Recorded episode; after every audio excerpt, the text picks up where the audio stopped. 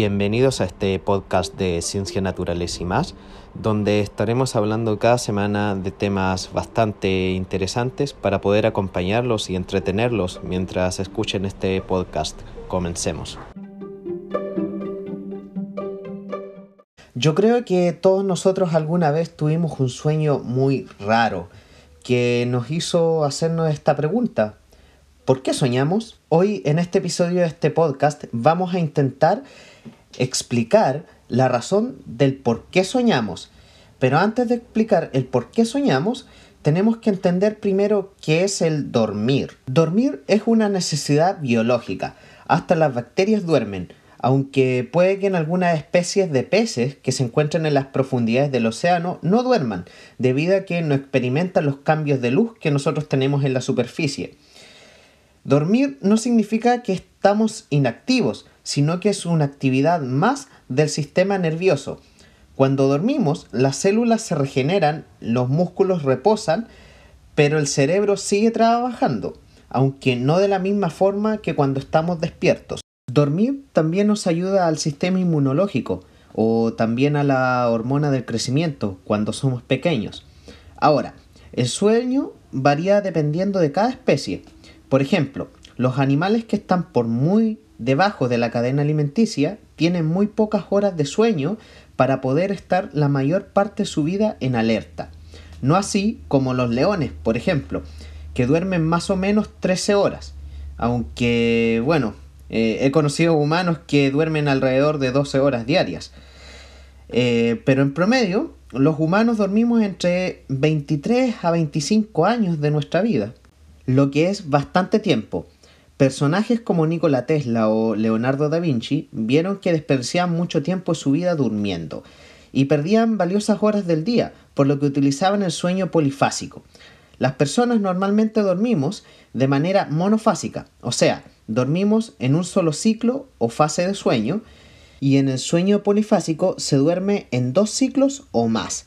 O sea, si quiero dormir 6 horas por día, puedo dormir solo 3 horas por la noche y las otras 3 horas durante el día. También se pueden hacer más fases, pero eso ya es mucho más difícil, sobre todo para los que tenemos que salir a trabajar diariamente. La función más importante de dormir es la de restaurar el cerebro y promover el aprendizaje y las capacidades cognitivas. Cuando no descansamos bien, nos cuesta bastante más concentrarnos y comienza a fallar un poco la memoria.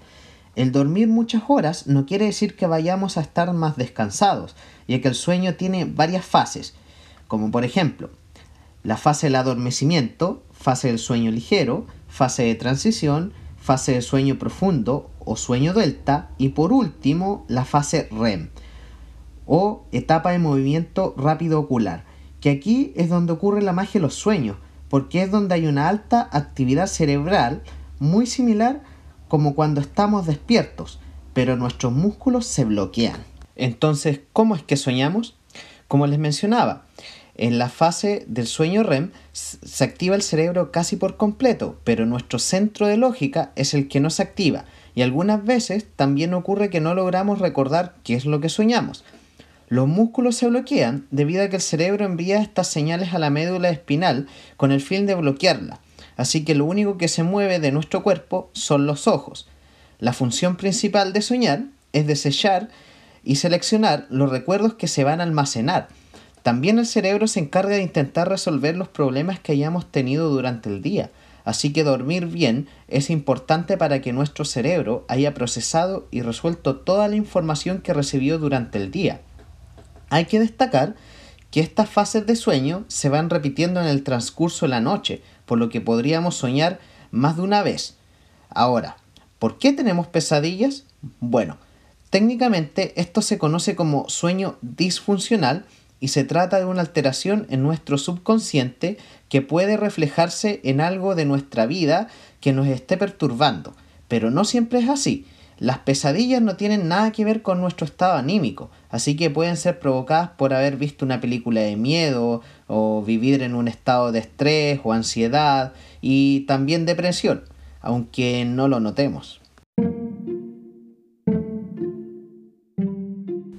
Bueno, Espero que hayan disfrutado de este episodio y haya sido bastante interesante para ustedes.